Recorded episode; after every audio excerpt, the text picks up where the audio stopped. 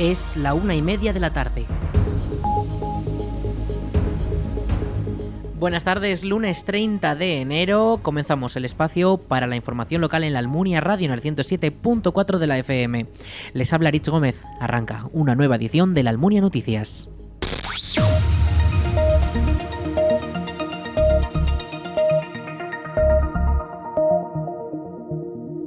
El Club Deportivo La Almunia cayó derrotado frente al Club Deportivo Robres en la decimonovena jornada del Grupo 17 de la Tercera División, jugada este pasado sábado.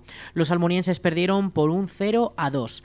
El equipo de la Almunia encajó dos goles del Robres, uno gracias a Alejandro Muñoz en el minuto 34 de juego. El otro de los goles y que sentenció el partido fue uno en propia puerta por un error de Ethan Joven.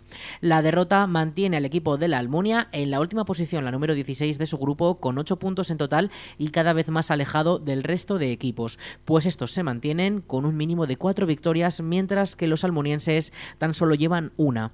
La temporada comienza a complicarse seriamente para el equipo almuniense que acumula ya 13 derrotas. El próximo partido será este domingo 5 de febrero por la mañana en la jornada número 20 de la temporada frente al Club Deportivo Binefar y se disputará en el campo del equipo oscense.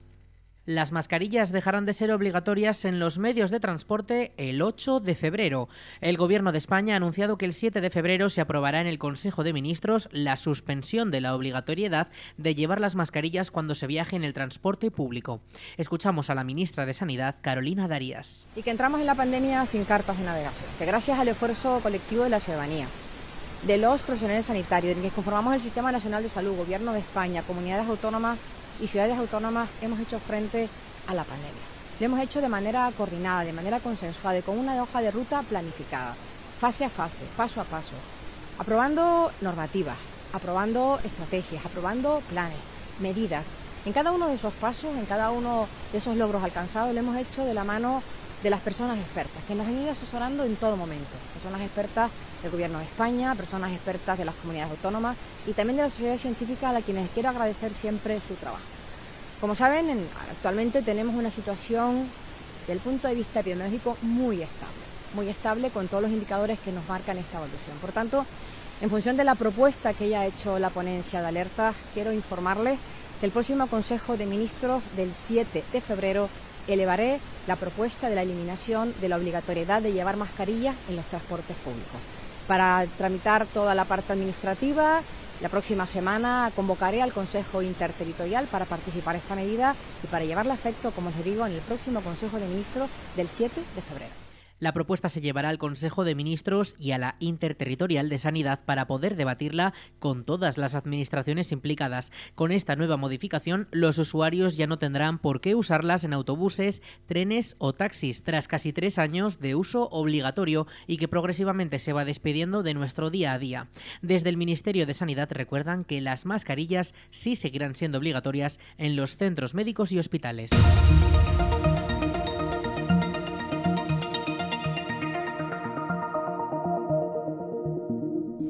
La Guardia Civil ha detenido al monitor de 25 años por un presunto delito de abusos sexuales denunciados por un grupo de escolares del Instituto de Secundaria de La Muela mientras estaban en la Semana Blanca.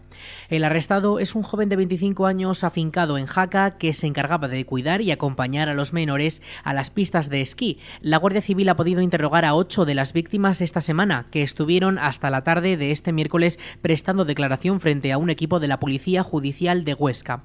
Según informa Heraldo de Aragón, podría haber más víctimas aparte de los que han testificado. Entre estas hay chicas e incluso algún varón que todavía no se ha sumado a la denuncia. Todos ellos son estudiantes de secundaria y tienen 13 años. Los chavales estaban pasando una semana de actividades en el Pirineo durante la semana pasada para aprender a esquiar. Todos los alumnos estaban instalados en el albergue juvenil de la localidad ostense de Villanúa y pasaban bastante tiempo junto a este monitor, ya que él mismo los acompañaba cada día a las pistas de Candanchú. Según la las fuentes del diario aragonés, el detenido no llegó a recurrir a la violencia. Por el momento será necesario esperar a que se cierre el atestado para saber cuáles son los cargos que se imputan finalmente al encausado. Un hombre de 37 años ha sido detenido en la Almunia por agentes de la Guardia Civil como presunto autor del robo de una furgoneta en Alcalá de Henares con la que huyó sin pagar en una gasolinera de Zaragoza. Los hechos ocurrieron en la tarde del 20 de enero cuando la Benemérita recibió el aviso de que una furgoneta se había ido sin pagar tras repostar en una gasolinera ubicada en la A2 cerca de Plaza. Ante ello, las patrullas de la Almunia y Alama de Aragón fijaron diferentes puntos en la autovía para localizar la furgoneta. Los agentes lograron detectar el vehículo en el kilómetro 276 cerca de la Almunia, circulando a alta velocidad y de forma negligente. La Guardia Civil inició un seguimiento de la misma hasta lograr desviar el vehículo por la salida del kilómetro 271, uno de los accesos a la Almunia de Doña Godina, donde fue interceptado por la patrulla de Alama de Aragón, que se había desplazado.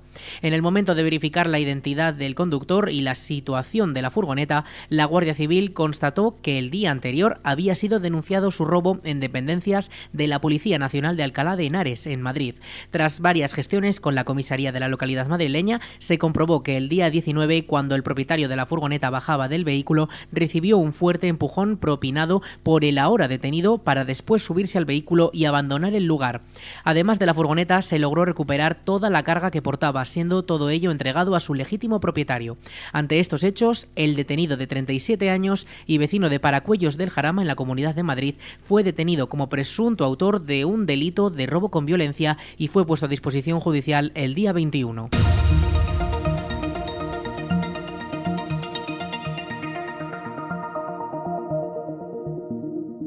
La revalorización de las pensiones por jubilación ha supuesto un aumento de 112 euros de media al mes para los jubilados de la provincia de Zaragoza.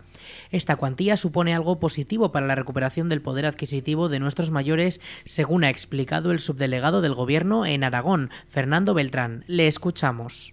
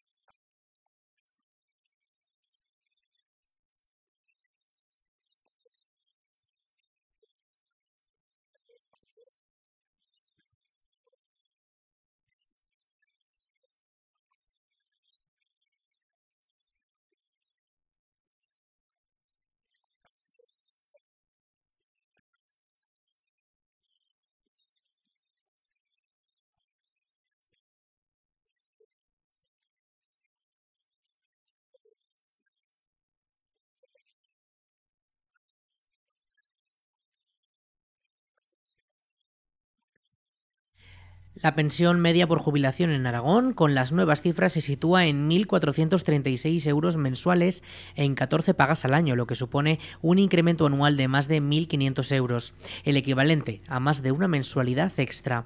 En Zaragoza, la nueva cifra de la pensión se sitúa en 1.487 euros, algo más elevada que en las otras dos provincias. En Aragón viven 203.000 personas jubiladas que conforman el grueso de los pensionistas en la comunidad. En total, el número de asciende a 308.000 personas, incluyendo las prestaciones por jubilación, viudedad, incapacidad y orfandad, entre otras. El subdelegado del Gobierno en Zaragoza, Fernando Beltrán, ha explicado la revalorización de las pensiones como un avance social. Le escuchamos.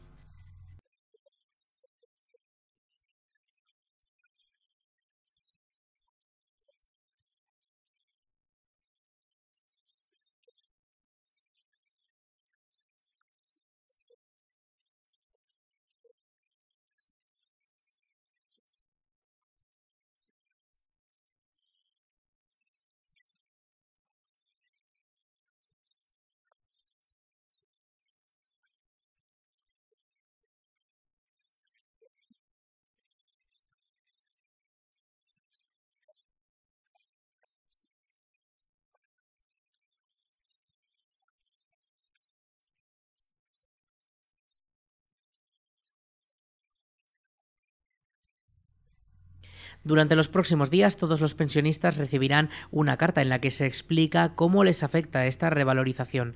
Además, los bancos ya permiten cobrarla desde este miércoles sin tener que esperar hasta el 1 de febrero.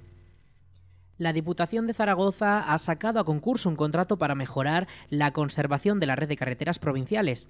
El presupuesto de licitación es de 5 millones de euros, cuantía que se ha incrementado sensiblemente con respecto a la anterior licitación. El anuncio ya ha sido publicado en el portal de contratación del Estado y las empresas interesadas tienen de plazo hasta finales de mes para presentar sus ofertas.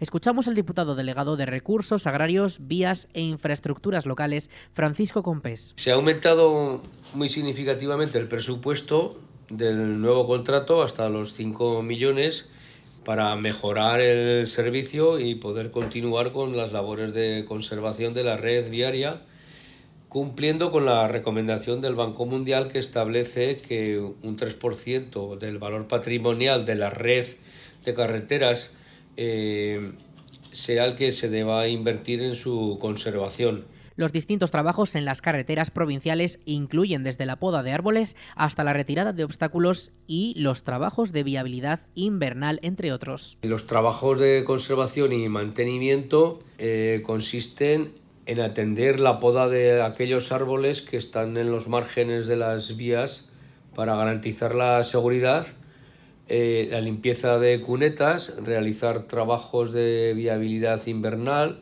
retirar obstáculos de la calzada y los cortes de carretera eh, o la señalización o resolución de incidencias que puedan afectar al tráfico. El contrato se vuelve a dividir en cinco lotes en función de las cinco zonas en las que se divide la gestión de la red de carreteras de la provincia. Cinco villas y Jacetania, Monegros, Ribera Baja, Caspe y Belchite, Daroca y Cariñena, Valdejalón y Calatayud y Ribera Alta, Aranda, Moncayo y Borja. Como en la anterior ocasión, el contrato se vuelve a dividir en cinco lotes mm, que afectan a cinco zonas de las carreteras de la provincia y son cinco villas y Jacetania, es un lote, Monegro, Ribera Baja, Caspe y Belchite otro, Daroca y Cariñena otro, Valdejalón y Calatayud otro y Ribera Alta, Aranda, Moncayo y Borja sería el último. La división de la provincia dividida en cinco zonas permite optimizar la conservación y la gestión para poder actuar con más inmediatez en el menor tiempo posible y atender aquellas incidencias que puedan ir eh, surgiendo a lo largo del tiempo y con los recursos humanos y materiales necesarios. La dirección y supervisión de los trabajos que se realicen mediante este contrato corresponderán siempre a los técnicos de la Diputación de Zaragoza. Además, la empresa que resulte adjudicataria de uno de los lotes no podrá ser adjudicataria de ninguno de los otros.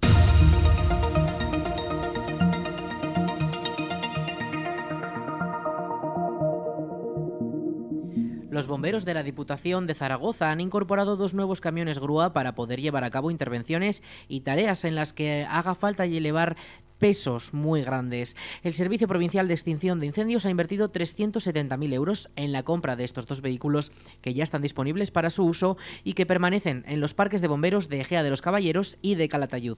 Escuchamos al diputado delegado de este servicio provincial, Alfredo Zaldívar. Acabamos de incorporar dos nuevos vehículos al Servicio Provincial de Extinción de Incendios de la Diputación Provincial de Zaragoza.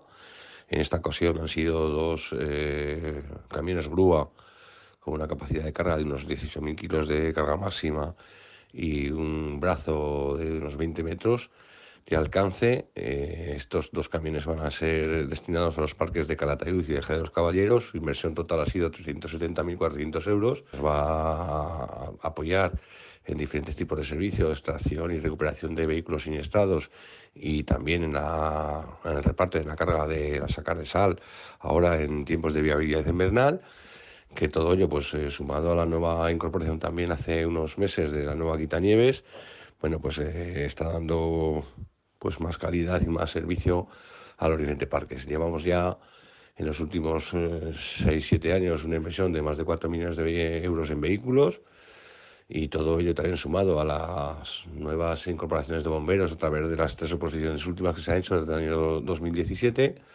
pues eh, estamos bueno, pues recuperando el estatus de la plantilla y deseando que el Servicio Policial de Extinción de Incendios de la provincia de Zaragoza pues, esté cada vez mejor servido y mejor dotado, tanto en recursos materiales como humanos. Los nuevos camiones grúas son de pequeño tamaño y su brazo puede alcanzar una altura máxima de 20 metros. El modelo mantiene una capacidad máxima de carga de la grúa de 590 kilos, con la pluma extendida 17 metros y de 4.650 kilos, más de 4 toneladas y media, con una extensión de 3,3 metros. Desde el año 2015, la Diputación de Zaragoza ha invertido más de 4,5 millones de euros en la compra de 26 vehículos para el Servicio Provincial de Extinción de Incendios. Con todo ello, la DPC cuenta con ocho autobombas urbanas, otra forestal, dos camiones nodriza, nueve vehículos de intervención rápida, cinco furgonetas para transporte del personal, un brazo articulado de 43 metros, una lancha neumática y un portacayaks. Vamos con la previsión del tiempo.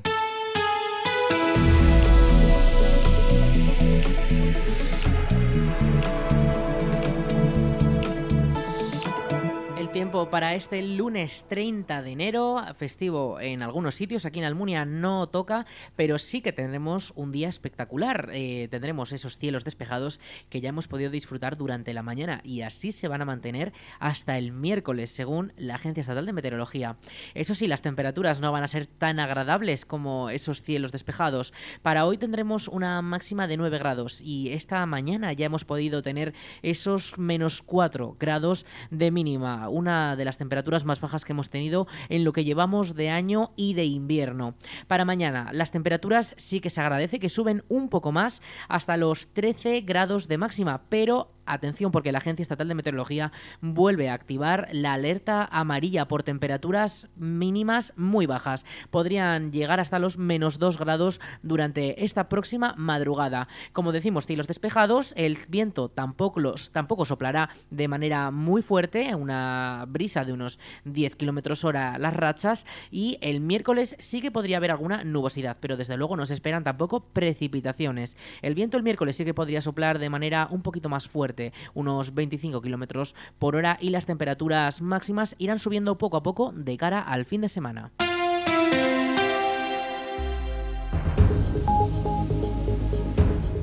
Hasta aquí la información local en la Almunia Radio. En unos minutos a las 2 toman el relevo nuestros compañeros de Aragón Radio Noticias. Más información en laalmuniaradio.es.